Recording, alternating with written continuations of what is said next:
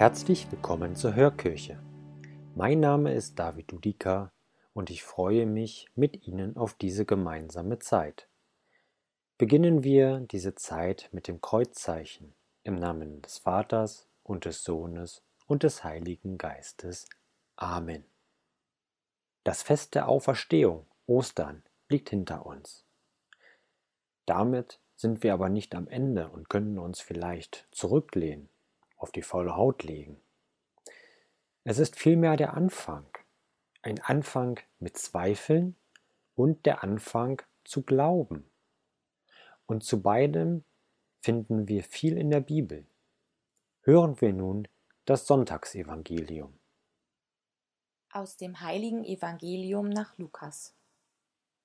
Die beiden Jünger, die von Emmaus zurückgekehrt waren, erzählten den Elf und denen, die bei ihnen versammelt waren, was sie unterwegs erlebt und wie sie Jesus erkannt hatten, als er das Brot brach. Während sie noch darüber redeten, trat er selbst in ihre Mitte und sagte zu ihnen Friede sei mit euch. Sie erschraken und hatten große Angst, denn sie meinten einen Geist zu sehen.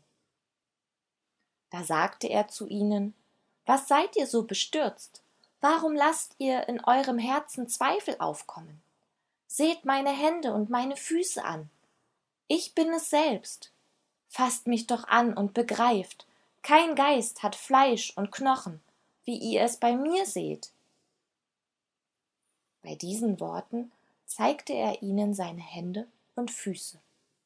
Als sie es aber vor Freude immer noch nicht glauben konnten und sich wunderten, sagte er zu ihnen Habt ihr etwas zu essen hier? Sie gaben ihm ein Stück gebratenen Fisch. Er nahm es und aß es vor ihren Augen. Dann sagte er zu ihnen Das sind meine Worte, die ich zu euch gesprochen habe, als ich noch bei euch war. Alles muss in Erfüllung gehen, was im Gesetz des Mose, bei den Propheten und in den Psalmen über mich geschrieben steht. Darauf öffnete er ihren Sinn für das Verständnis der Schriften. Er sagte zu ihnen So steht es geschrieben Der Christus wird leiden und am dritten Tag von den Toten auferstehen. Und in seinem Namen wird man allen Völkern Umkehr verkünden, damit ihre Sünden vergeben werden. Angefangen in Jerusalem seid ihr Zeugen dafür. Frohe Botschaft unseres Herrn Jesus Christus.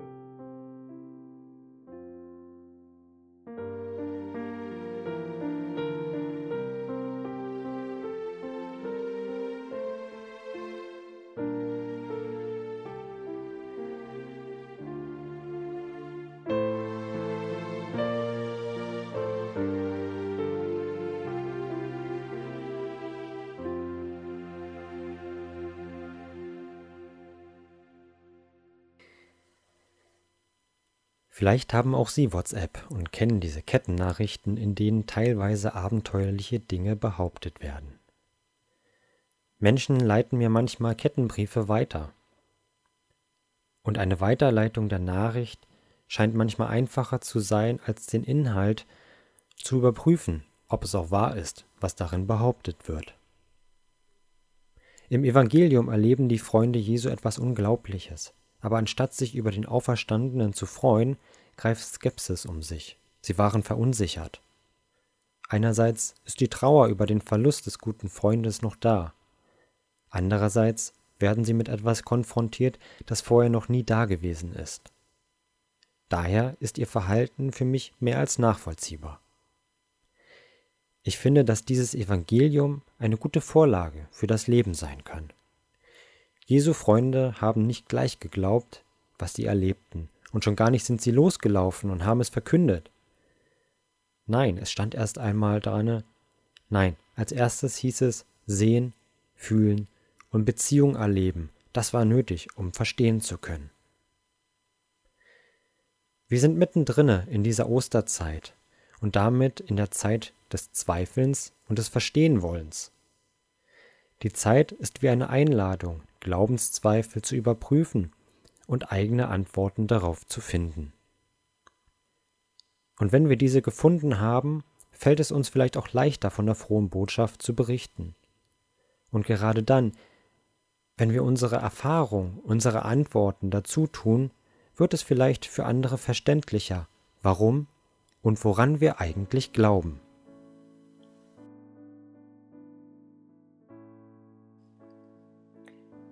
Auch wenn Sie es nicht sehen können, zünde ich jetzt eine Kerze an. Sie brennt für unsere Bitten, die wir vor Gott bringen dürfen. Nehmen wir uns einen Moment, um Fürbitte zu halten. Bitten wir für uns und die Menschen, die leichtgläubig etwas für wahr oder falsch halten. Schenke ihnen einen wachen Geist zur kritischen Auseinandersetzung.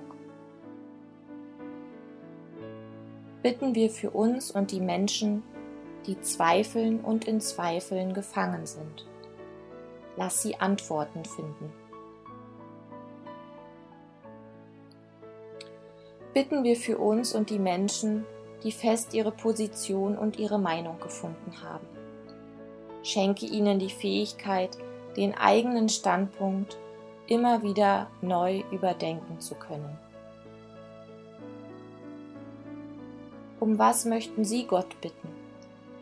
An wen denken Sie gerade jetzt besonders?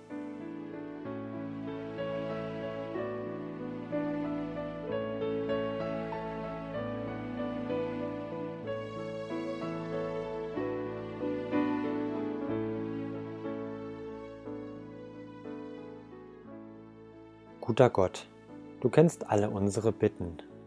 Erhöre unser Gebet. Ich lade Sie ein, zusammen mit mir das Vaterunser zu beten.